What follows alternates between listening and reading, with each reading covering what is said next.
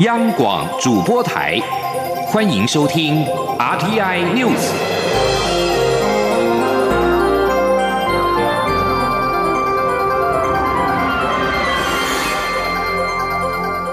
听众朋友您好，欢迎收听这节央广主播台提供给您的 RT News，我是张顺祥。首先把新闻焦点关注到是二零二零的总统大选，中选会主办的第二场总统政见发表会，今天二十五号下午两点登场。三位总统候选人，亲民党的宋楚瑜、国民党的韩国瑜跟民进党的蔡英文将再次的同台交锋。中选会表示，证件发表会候选人分三轮发表证件，每一轮十分钟，一共发表三十分钟。发言的顺序是由抽签来决定。证件发表会将在中视跟中选会的官网全程的转播。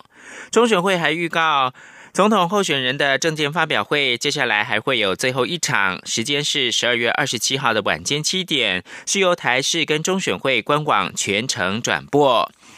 而第二场政见发表会下午举行，亲民党的总统候选人宋楚瑜竞选总部表示，宋楚瑜将会在政见发表会上面表达一个国家领导人应该有的高度与能力，同时也会强调总统的权力节制的议题，也要让各界注意到，蔡总统假如是连任的话，权力将会大到已经没有人可以监督他。记者王兆坤的采访报道。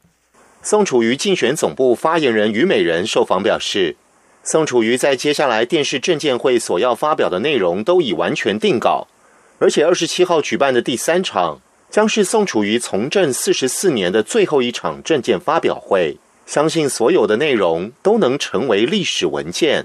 也就是宋楚瑜讲述的每句话都可以当成新闻标题。于美人指出。目前的选战感觉像是在选举行政院长，因此宋楚瑜的政见发表会主轴是希望各界能回归关注国家领导人应有的高度与能力，同时也会把重点放在节制总统权力的问题。虞美人说。因为呃，如果蔡英文继续当选的话，马上他要提名考试委员、监察委员，两年后就是大法官的提名，也就是我们的五权宪法里面，五权全部决定在一个大总统身上，这是非常非常危险的事情，这是我们不得不防的事情。但是他现在全部用一个啊，保卫台湾主权只能靠他的这样子一个所谓啊包装纸，包装底下这么样的一个大的一个权利，那大到已经没有人可以监督他了。虞美人表示，国民党没有办法扮演在野党的角色，同样也是宋楚瑜及亲民党相当担心的事。此外，虞美人指出，现在还有百分之三十中间选民尚未表态，宋楚瑜会清楚传达一个讯息，就是亲民党要保护这一群到现在仍不愿意对蓝绿投降的中间选民，他们即将会是这个国家最稳定的力量。因为没有被蓝绿往极端方向带领，虞美人强调，亲民党不能走向极端。宋楚瑜的论述都是有凭有据、有道理的事情，并努力试图在这场选举里让台湾还能够有一点点格调。中央广播电台记者王兆坤台北采访报道。而在民进党方面，副总统候选人赖清德说，二零一四年六月，他以台南市长身份前往中国上海访问，在谈笑间展现的是国家的尊严跟两岸对等的原则，双方轻松晤谈，气氛愉快，但是该坚持的立场也丝毫没有打折。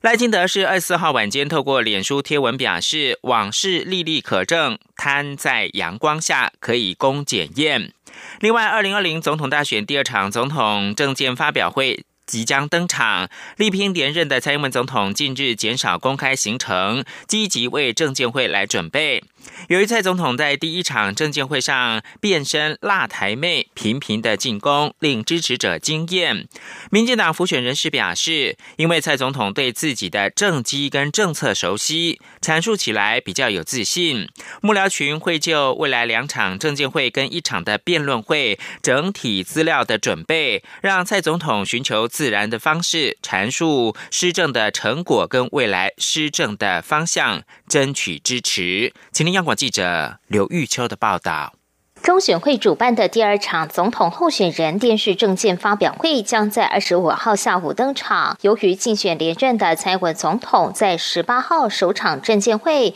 有别于平日谈话温和的风格，变身为辣台妹，强势回击国民党总统候选人韩国瑜，两人频频交锋，令支持者惊艳。而对于紧接着登场的第二场总统政见会，是否会继续采取进攻模式，将陪同蔡总统出席？及证监会的民进党立委李俊义受访时表示，该准备的就准备，幕僚群会就未来两场的证监会与一场辩论会做整体规划安排，总统也会利用时间与幕僚群讨论资料准备。因为证监会有三场，后面还有一个辩论会嘛，我会把做整体的准备，然后明天看状况再再来调整吧。蔡总统比较在意的是资料完不完整啊，就是写他们写的稿子。以后他会觉得啊，这样够不够？还有没有什么要加？李俊毅也说明，因蔡总统对于政绩与政见熟悉，所以阐述起来比对手吃香。因此外界会认为蔡总统战力十足，幕僚群会将资料准备充足，让总统以自然方式清楚阐述三年多来的执政成果与未来施政方向，继续争取支持。第一个，他对这种形态呃越来越熟悉了嘛。那第二个就是说，因为政绩跟政见都是他非常熟悉的，所以他讲起来当然比他贵瑜吃香啊。韩国现在看起来韩国瑜也好，张张的也好，都都靠那个手板在在在做大操嘛。那那所以我们还是希望他。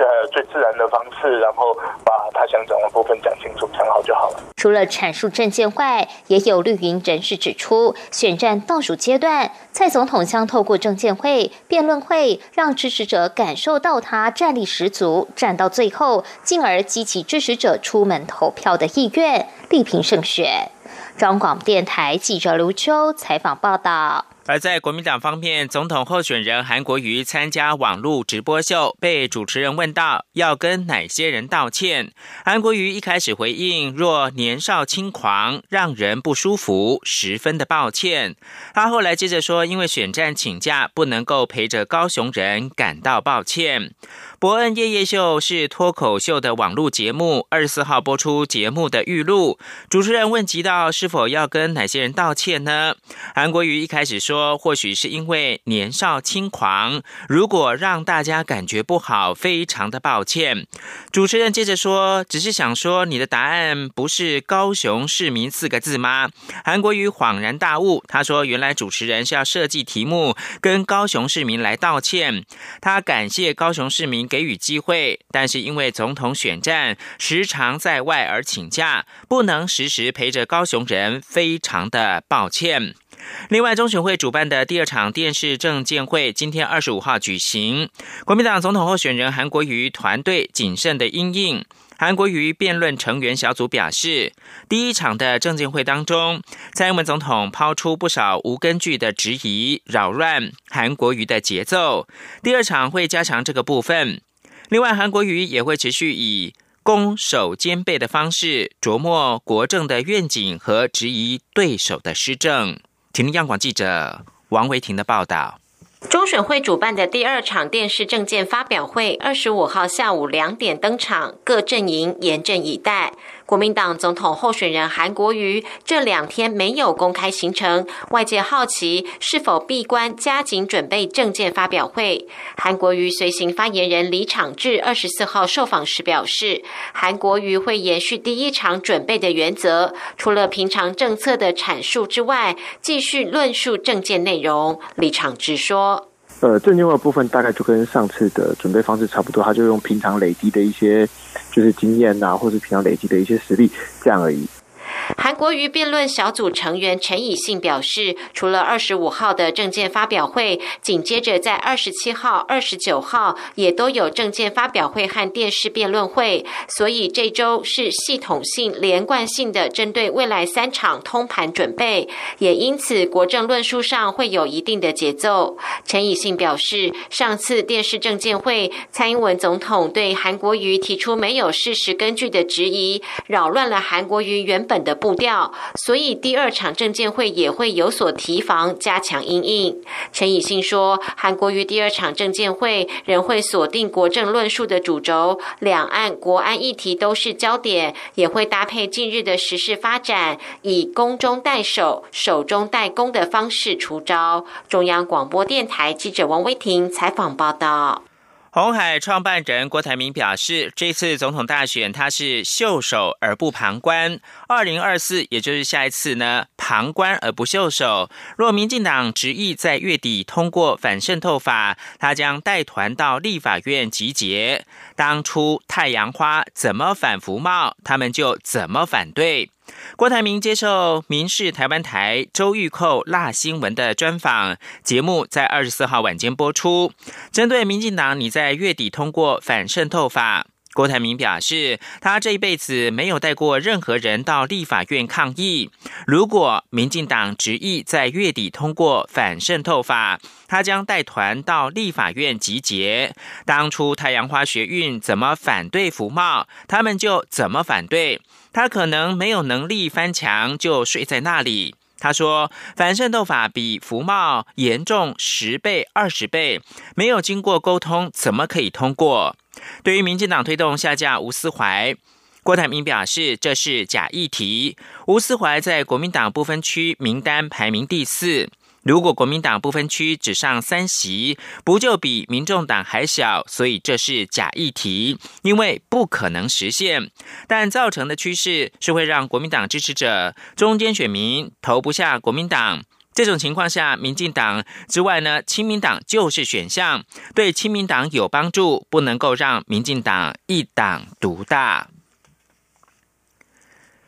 针对美国众议员提出的台湾特使法案相关的内容，外交部在二十四号回应表示，感谢美国众议员对我坚定情谊，接下来会密切的注意这个法案的后续发展，未来也会在既有的坚实友好的基础上面，持续的深化台美各个领域的友好跟伙伴关系。记者王兆坤的报道，外交部发言人欧江安表示。台湾特使法案中有关 A I T 处长的任命，需经美国参议院确认同意。此事涉及美国国会及行政部门的内部程序问题，外交部对此表示尊重，但没有评论。欧江安说：“美国国会夏波众议员以及薛曼众议员他们的坚定友好的这个情谊哦，以及他们为了彰显台美关系的重要性，以及对于增进台美关系所做的种种的努力，外交部深表感谢。我们会密切注意这个法案的一个审议以及后续的发展的情形。”欧江安重申，台美关系密切友好，共享民主、自由、人权理念。共同致力建构自由开放的印太地区。未来，我国政府会继续秉持互惠、互信、互利原则，在既有坚实友好基础上，持续深化台美各领域的友好伙伴关系。中央广播电台记者王兆坤台北采访报道。接着，把新闻焦点关注到香港，在。耶诞平安夜，香港多处仍有反送中示威者聚集，防暴警察给予驱散。另外，有示威者推倒警察之后，跨越了商场的围栏逃跑时坠地受伤。早前有网民号召平安夜在多个商场聚集。入夜之后，九龙的尖沙咀弥敦道附近的半岛酒店街道、跟旺角以及尖沙咀海港城商场和元朗的优厚商场等，都有蒙面的黑衣人响应聚集。二十四号晚间九点多，防暴警察在半岛酒店附近发射催泪弹驱散人群，期间有水炮车戒备。元朗优厚商场防暴警察晚上在商场内制服多人，期间一名男子推倒远景之后，迅速的奔逃，在试图跨越商场一楼围栏逃走，可能是围栏比较高，男子坠地之后受伤不起，送往医院时仍然是清醒的。在旺角朗好坊一带，防暴警察曾释放胡椒喷雾驱散黑衣示威者，附近地铁站需要关闭。此外，大概百名的市民晚间试图是由港岛的铜锣湾步行前往中环的兰桂坊，途中被防暴警察拦截搜索，阻止他们前进。这里是中央广播电台。是阳光，像台湾之光穿透世界之窗；是阳光，像神鹰翅膀环绕地球飞翔。现在是台湾时间的清晨六点四十五分，我是张顺祥，继续提供国际新闻。中国、日本、韩国的领导人二十四号在中国四川省的成都举行会谈，晚间发表成果文件，包括了三国将合作促进朝鲜半岛非核化，以及积极的推动二零二零年签署区域全面经济伙伴协定等。中国国务院总理李克强、日本首相安倍晋三、南韩总统文在寅二十四号出席在成都举行的中日韩领导人会议，晚间公布会议成果文件，内容说明中日韩合作未来十年的展望。共同社报道，会议成果文件载明，将积极推动二零二零年如期的签署区域全面经济伙伴协定，也载明将加速中日韩三国自由贸易协定协商。此外，针对北韩的完全非核化，中日韩将持续的密切合作。日本放送协会 NHK 报道。第一次中日韩领导人会议于一九九九年举行，二十年来三国进行合作。这次再度确认了，为了共同维持悠久历史以及久远未来，将持续的推动合作，努力促使中日韩领导人会议以及外长会议能够定期的举行。焦点关注到美国，美国总统川普二十四号淡化北韩政权扬言将送耶诞礼物一事，表示美国会很顺利处理此事。他还说，也许会是个好礼物。川普在他位在佛罗里达州的私人产业海湖俱乐部告诉记者，北韩领导人金正恩送的也许会是个好礼物，而不是飞弹试射。北韩外务省负责对美国事务的副相李泰成日前警告，北韩向美方发出的年底对话期限逼近，北韩会选什么样的耶诞礼，完全取决于美国的抉择。北韩曾在二零一七年时，把首次洲际弹道飞弹试射形容是成献给美国的独立日的礼物。纽约时报报道，美国五角大厦正在考虑减少派驻西非地区的部队，甚至从西非撤军，以作为美军全球重新部署的一环。根据纽约时报的报道，美国国防部长艾斯培正在研究美军重新的全球部署，降低对反恐行动的强调，而更加凸显对抗中国跟俄罗斯。纽时表示，五角大厦不太可能在元月前就对此事做成决定。美国总统川普一再承诺要停止美国无穷无尽的战争，他已经下令大幅裁减派驻叙利亚的美军，并且已经准备在阿富汗这么做。目前，美国在阿富汗派驻大概一万三千的部队。美国目前派驻非洲的部队在六千到七千人之间，主要驻守在西非，但也驻扎在索马利亚等国家，其中包括了军事教导员。根据纽时，美国最近斥资一亿一千万美元，在尼日建造一个无人机的基地。美军从西非撤军，也将结束对法国在马利、尼日跟布吉纳法索军事行动的支援。法国目前在这三个国家与当地的联合部队对抗盖达组织与伊斯兰国的圣战士。接着把新闻焦点回到台湾，卫生福利部疾病管制署上周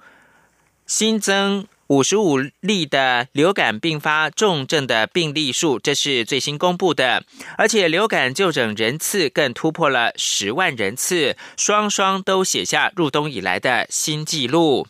因此，机关署提醒民众要接种疫苗之外，也呼吁参加耶诞或者是跨年活动时要做好防护的工作。请听央广记者肖兆平的报道。卫生福利部疾病管制署疫情中心副主任郭宏伟在二十四号说明十二月十五号到二十一号的疫情概况。他指出，上周门急诊类流感就诊情况已经突破了十万人次，当中也新增了五十五例的流感并发重症病例。且多以感染 A 型跟 H1N1 为主。由于全国就诊病例百分比已经超过流行阈值的百分之十一点五，来到百分之十一点八，显示疫情已经进入入流行期。郭宏伟进一步指出，目前北半球国家呈现流感疫情上升趋势，他提醒民众要做好卫生防范。他说：“说整个北半球的国家的呃疫情都是呈现一个上升的趋势。”那呃，包括了日本、韩国、美国、加拿大以及中国大陆。机关署副署长罗一军表示，国内一周内增加了五十五例的流感并发重症，主因是 H1N1 病毒会侵袭老幼族群，也会进犯中壮年族群，所以五十五例的重症患者中，就约有二十位是中壮年。他分析指出，春节期间应该会是流感疫情的高峰，不过民众流感疫苗的覆盖率、社区 B 型流感的控制情况，以及是否呈现暖冬气候形态，都会影响未来的疫情趋势。他说：“以目前来推估，还是呃春节呃期间哈，会是这个流感的高峰哈。那现在我刚刚讲那些变数，其实主要是。”高峰的幅度，比如说这个呃最尖峰、最高峰的就诊人次会是高或者是低哈，那这个就受到刚刚讲的三个因素的影响哈，流感疫苗接种的状况是不是有 B 型流感来搅局哈，还有就是有没有这个暖冬的现象。机关署表示，截至十二月二十二号，全国公费流感疫苗接种数有两百八十五点七万剂，老幼族群接种情况踊跃，后续也会按规划陆续配发疫苗，应该能在一月三号前配送完毕。中央广播电台记者肖兆平采访报道。台湾彩券公布今年全年的销售业绩，预估可以达到新台币一千两百四十一亿，较去年大幅增加了一百多亿，创下公益彩券史上的第三高。公益的盈余也将超过原定的目标。台彩总经理蔡国基表示，台彩明年将会主攻年轻跟白领的族群，推出的产品会更多样化，而且过去以方形为主的刮刮乐，明年预估也会变身，让彩迷有更多的选择。记者陈林信鸿报道。买彩券中大奖是不少人的期待。台湾彩券公司总经理蔡国际二十四号也分享，今年十月十八号大乐透头奖新台币七点七亿元得主的经验。蔡国基说，这位头奖得主过去十年买彩券都没有中过什么大奖，电脑型彩券只中过金彩五三九四奖五十元，至于刮刮乐最高曾经中过五千元。不过这位先生永不放弃，大乐透威力彩金彩五三九。几乎每一期都会购买，每次购买金额一百到五百元不等。这次用一百元买大乐透，且电脑选号，果然财神就降临。这位先生也捐出五百万的奖金给慈善基金会，并包给投注站红包六十八万。台彩今年销售业绩相当不错，预估可以达到新台币一千两百四十一亿，较去年业绩大幅增加一千一百多亿，增幅可达百分之十二，将创。下公益彩券史上第三高。台彩分析，今年刮刮乐首创奖金加上宾士车的奖项，并推出热议奖金，也就是中奖金额为投注金额的五到十倍，让民众在中奖后拉高和身边民众分享的热度。另外，电脑型彩券特别在三节加码，也带动业绩冲高。蔡国基也表示，由于台湾彩券已推出十八年，根据台彩内部调查，十八到三十四岁的年年龄层购买彩券意愿较低，因此明年台彩产品会更多样化，主攻年轻和白领族群。蔡国基说：“特别在今年，你看我们会推出一些很不同的，而且有一些年轻的哈的话题会出来。明年的产品这些规划，我们都已经规划到六月了，都会有一些的创新。好啊，有一些是活泼，比方说有可能有一些跟。”啊，我们消费者有一些互动式的，啊，或者是说，嗯，这个刮刮乐一定是要四方形、要长方形吗？啊，那这些都是明年啊啊，这个明年会慢慢的去呃去做一些的啊的的改变。台彩也预估明年业绩将继续冲刺，预估电脑型和立即型彩券加总要达到一千两百六十亿的业绩，比今年还要再增加约二十亿的成长。中央广播电台记者陈林信宏报道。国家发展委员会二十四号举行了年终记者会，国发会的主委陈美玲表示，他对台湾非常乐观，但对全球发展还是很谨慎。请听央广记者杨文军的采访报道。